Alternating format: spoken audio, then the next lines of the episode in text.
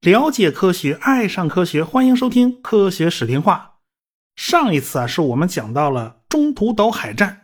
这场海战呢，是美国和日本之间的第二场航母之间的大对决。第一次是珊瑚海，第二次就是中途岛。日本人呢，损失惨重。他们赔上了赤城、加贺、苍龙、飞龙四艘大型航空母舰，美国人呢就好一点，他们赔上了约克城号。现在呢，大家公认这场海战呢是太平洋战争的转折点，日本人丧失了全面的优势，美国人拿到了主动权。当然了，对我们来讲呢，这叫事后诸葛亮啊，可以开上帝视野，对战争的局面看的是非常清楚。但是当局者他未必有这个感觉。因为战争是充满迷雾的，是充满不确定性的。你说到底是尼米兹指挥得当呢，还是说美国人走了狗屎运呢？仅仅通过一场战役，你是很难说清楚的。你得多打几场，你才能知道你到底走的是上坡路啊，你还是走的下坡路啊。但是不管怎么说吧，这场大战对日本人的士气影响非常大，在很长一段时间内，日本海军内部都听不到什么乐观的声音。而美国人呢，则变得乐观起来了。在美国的金上将看来，这是日本帝国三百五十年来遭遇的第一场惨败。呃，他这个三百五十年这个数字是怎么算出来的呢？你别说啊，还是真巧。一五九二年，日本人发动了壬辰战争啊，就是万历朝鲜战争嘛。那个时候正好是明朝万历年间。那明朝作为天朝上国，也派兵进入朝鲜，参加了这场战争。最后呢，日本人是惨败。就从这儿算起，从此以后三百五十年，日本人在海上再也没有一场决定性的失败。他们打赢了甲午海战，打赢了日俄海战，一直到这次中途岛刚刚好三百五十年，他们才又一次遭到了决定性的惨败。当然了，美日双方都在对自己的经验教训做总结。日本方面他也在反思啊，日本人也纳闷啊，为什么我们要鱼雷和炸弹来回换呢？为什么咱们就不能有一艘航空母舰专门负责接收舰载机，另外一艘航空母舰出动舰载机去轰炸对方呢？这不就两不耽误呢？有人觉得你你这都想不到吗？啊，是啊，因为正经八百的航母大战，这也才是第二次啊。因为经验都是慢慢积累的，航母战斗群也需要经过不断的磨合。此前日本人根本就没做过这样的训练，所以他们也想不到。当然，美国人也在反思啊，呃，美国人就想啊，对军舰的损管还有没有要加强的地方呢？约克城号的沉没就说明了什么问题？固然约克城号很结实，日本人怎么打都打不沉。但是尽管没有沉，但是整艘军舰失去动力以后呢？他就只能被动挨炸，他没有还手之力，最后免不了还是要沉没。也就是说，你军舰的损管设计，你不能只顾一头，你对动力系统的防护也要关注，因为木桶总是有它最短的那块板。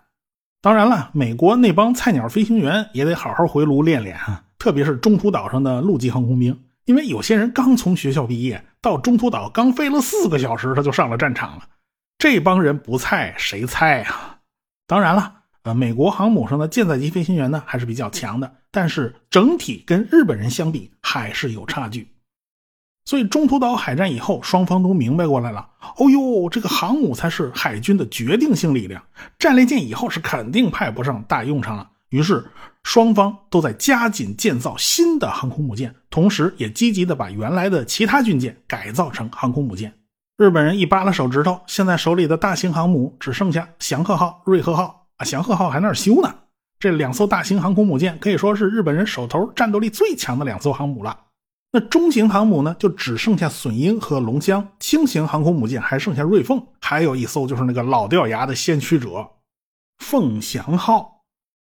这个隼鹰号呢，是一艘高速客轮改造而成的航母，它防护能力比较弱。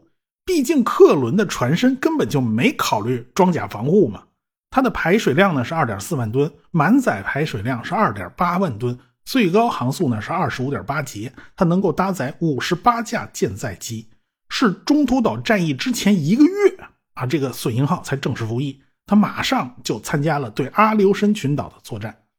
这个隼鹰号的姊妹舰呢叫飞鹰号，是在中途岛战役结束以后一个多月才正式服役的。这艘船呢经常出故障，经常是半路上就退群了啊，就退出战斗群回家修理了，所以他也没有太多的战绩。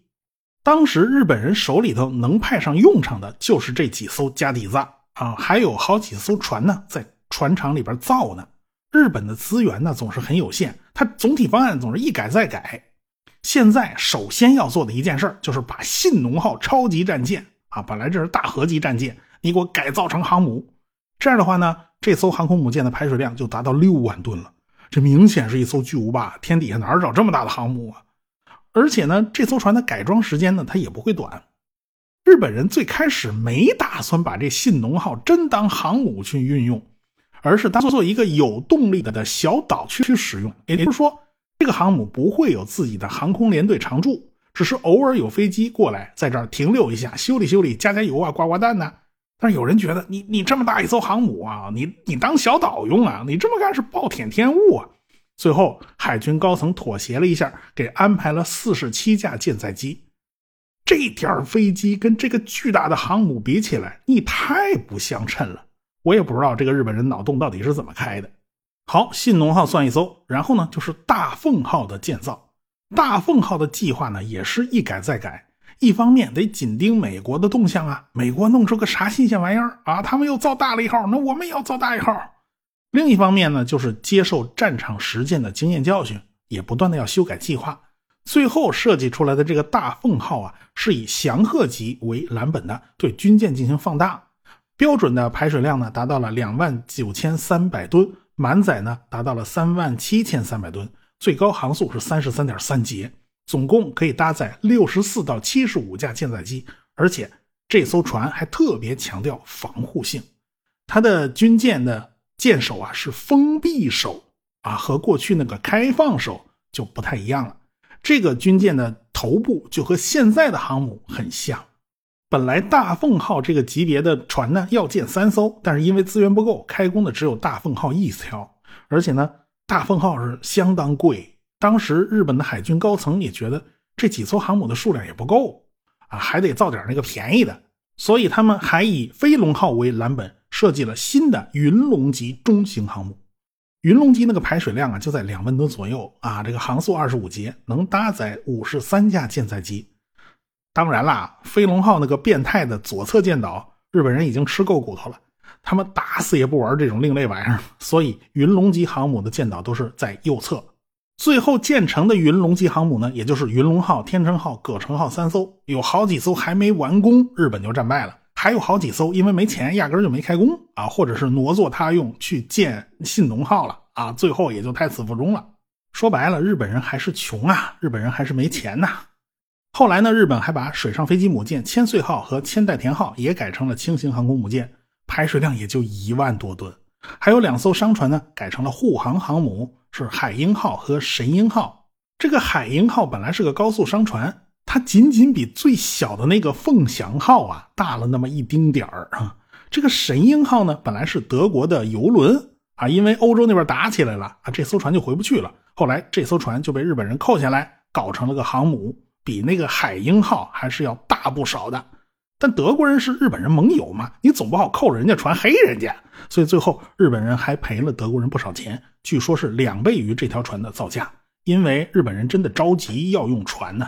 按照日本人的如意算盘，到了一九四四年底，他们手里会有七艘航母；到了一九四五年底呢，手里有十二艘；到了一九四六年底呢，手里有十五艘；到了一九四八年呢，手里会有二十三艘航空母舰。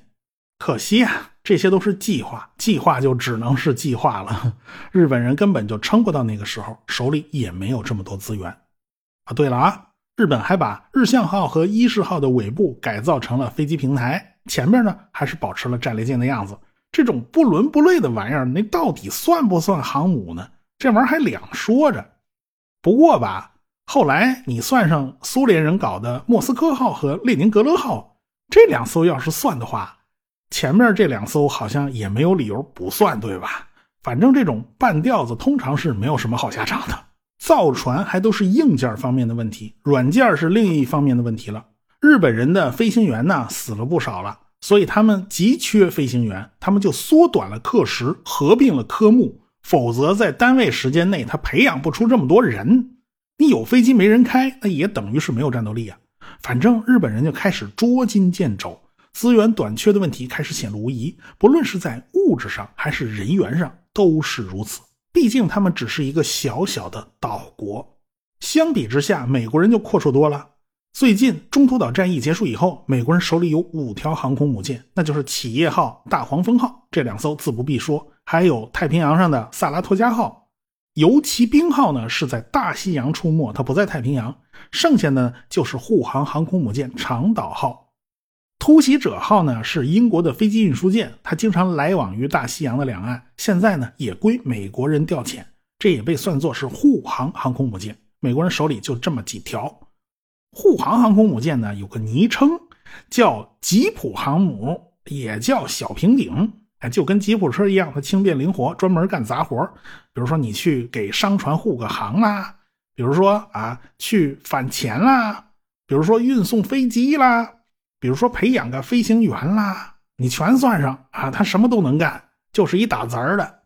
这个长岛号本来是一艘商船，根据哈尔西的建议。美国海军就把这艘船给买过来了，改造成了护航航空母舰，用来培养飞行员。这个时候的美国船厂啊，正在那开足马力建造新一代航空母舰，也就是著名的埃塞克斯级航母。埃塞克斯级航母呢，是世界上第一种下饺子的航空母舰，前后几次追加订单，最后达到了二十二艘的这个总量。这艘航母啊，比列克星敦号和萨拉托加号稍微小一点，但是结构更加优化。这艘船能够运作一百架舰载机，而且它的速度也相当快，达到了三十三节。同时，它还有非常出色的防护性能，各个部位呢都有装甲保护，而且水密隔舱还做了特别设计，比上一代又有了升级。它的那个动力舱啊，采用了交错排列，这样呢就不太会一颗炸弹下去就炸坏了好几台锅炉啊！那炸坏好几台锅炉真是太不划算了。这个埃塞克斯级在甲板中部呢开了两个升降机，在船舷边上有一台舷侧升降机，飞机可以从这儿提上来，提上来以后对面就是舰岛，所以它的飞机的调度效率就大大提高了。埃塞克斯级还有一个特点就是储油量特别大，它可以提供四万三千八百桶重油供四台蒸汽机使用，这是供船自己用的。而且它还可以为一百架作战飞机提供八十八万零二百七十升航空汽油，折算一下呢，大概是六百三十吨。相比之下呢，呃，萨拉托加呀、列克星敦呢，就差着一大截儿呢。他们的携带航空燃油的数量呢，只有埃塞克斯级的百分之六十。那轻型航母呢，航空汽油的储量就只有埃塞克斯级的一半，就差得太远了。所以埃塞克斯级持续作战的能力特别强。还有呢，埃塞克斯级也装了雷达，可以提供早期预警，差不多可以看到一百海里以外的飞机。这飞机飞行在三千米高度，如果是个中型轰炸机的话，那就可以看到了。然后战情中心就负动负责这个操纵雷达。最开始啊，战情中心是被塞在那个舰岛里边啊，毕竟舰岛离雷达近啊。这但是舰岛太小了，太拥挤，后来索性就给安排到了下层甲板。这个地方比较宽敞，而且这个地方也有了一定的装甲保护了。到一九四一年底，一共有十三艘新的航母在船厂里边建造呢。这个数字已经非常吓人了。美国这种生产能力是日本人想都不敢想的。但是美国人还嫌不够多，这数量还不够呢，又开始在轻巡洋舰身上动脑筋，就他们就开始把轻巡洋舰改造成轻型航空母舰。这个建议。还是当时游骑兵号的舰长麦凯恩提出来的。这个约翰麦凯恩他们家可是著名的海军望族啊，前两代是海军上将，第三代是国会重量级的联邦参议员，而且是参议员军事委员会主席，所以他们家是四世三公啊。我们现在说的这个麦凯恩呢，是麦凯恩他们家第二代，也就是参议员麦凯恩的父亲。当时他大概呢还是个上校。他提出了一种轻型航空母舰的概念，就是速度达到三十四节，可以随着舰队作战，它不必减速。配备二十四到三十架作战飞机，每分钟可以放飞四架。战前呢，美国人根本就没觉得需要这种十三不靠的东西。你这个东西说大不大，说小不小啊，说便宜不便宜啊，说性能好又不算好。但是真开打了，海军发现，哎，这个东西好像是很有用。于是就把船厂里一大堆一万吨左右正在建造的巡洋舰拉出来，就给改装了。这有些船呢，它已经造了一半了，所以现在要改装呢，就必须大拆大改，很麻烦。比如说阿姆斯特丹号就是如此。这个阿姆斯特丹号后来被改造成了独立号航空母舰。有的船呢是刚刚铺设龙骨，它就比较省事儿，它没有什么东西可以拆嘛。比如说法戈号。呃，这个法戈号改造完成以后呢，取名就叫兰利号，这也是航空母舰啊，这就是美国海军的传统啊啊，就全世界其实也都差不多，就是军舰的名字是可以一代一代传承的。反正这样的船，美国人一口气就追加了九艘。那么商船改造的护航航母那就更多了，美国人一口气改造了九十九条，其中三十四条是给英国人改的。你说美国人真是财大气粗啊！后来呢，美国人通过对珊瑚海和中途岛战役的这个研究，就发现，像埃塞克斯级这么大的航空母舰，如果你要加强防护，那舰载机就会减少到四十五架。也就是说，舰载机的数量和防护能力和那个装甲呀，它不可得兼，它都得算在船的重量里边。你看英国人的船就非常注重防护，但是它的舰载机数量就相对比较少。而美国人呢，他什么都想要。他是财大气粗啊，那该怎么办呢？那就做大点嘛，你加大船体不就完了吗？他直接一口气给设计到了四点五万吨，满载排水量六万吨啊，这不就 OK 了吗？那装甲也厚了，舰载机也多了，这不就两全其美吗？大家发现啊，这个航母造大一点啊，它划算，它有好处哎。于是呢，根据这个思想，就诞生了中途岛级的设计。当然，这个名字就是为了纪念中途岛战役嘛。不过，按照这个计划呢，它一波三折。这船呢太大了，它建造周期太长，所以当时的很多航母指挥官呢，还是倾向于埃塞克斯级航空母舰。那都这东西批生产呢，而且性能也不错啊。更大的航母呢，会挤占其他资源啊。你占着厕所，别人进不去，别人不得急死啊？啊，你这艘船霸占船船坞那么长时间，那别的船还造不造了？是吧？这就叫挤占资源。而且埃塞克斯级航空母舰打败日本人，它足够用了啊，咱就不用造这么大的了。最后还是罗斯福总统一锤定音造。所以呢，中途岛级航母一共三艘，一艘叫中途岛号，一艘叫珊瑚海号，还有一艘就叫罗斯福号。刚好赶上罗斯福总统去世啊，这就起了这么个名字。那罗斯福号服役的时候，二战都结束了，的确是没赶得上，所以的确是跟海军军官们预料的一样，你你花的时间太长了点儿。扒拉手指头算一算，也就是说，中途岛战役以后，美国人的航母计划就达到了惊人的一百三十一艘，有的在建造，有的在改装，有的是下了订单，还在后边排大队呢。你就由此可见呢，美国当时的制造实力有多强啊！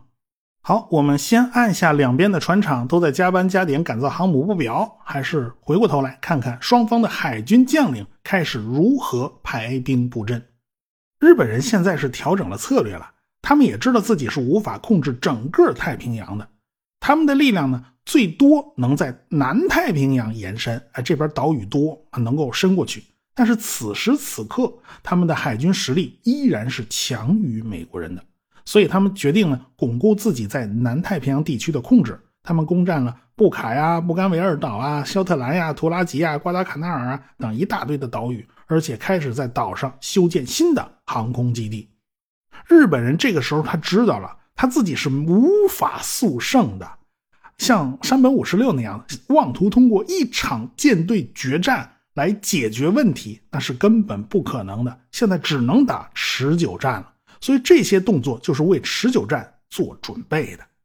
瓜达卡纳尔岛呢，就位于太平洋上的所罗门群岛的南端，它长度大概是一百四十五公里，宽度呢大概是四十公里。它那个形状啊，长得像个烤白薯。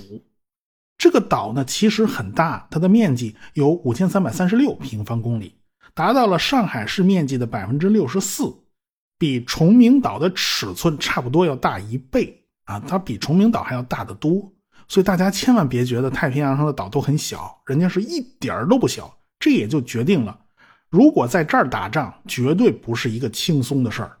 这个岛上地形崎岖，山高林密，但是在北边有一块河流冲刷出来的三角洲，这个地方地势平坦，它是可以修机场的。所以，像瓜岛这样的岛屿就成了兵家必争之地了。日本人要是在这儿站稳了脚跟，那么对美国和澳大利亚都是一个巨大的威胁。美国人打赢了中途岛战役，那中太平洋就安全了。但是在南太平洋，美国人还是比较被动的。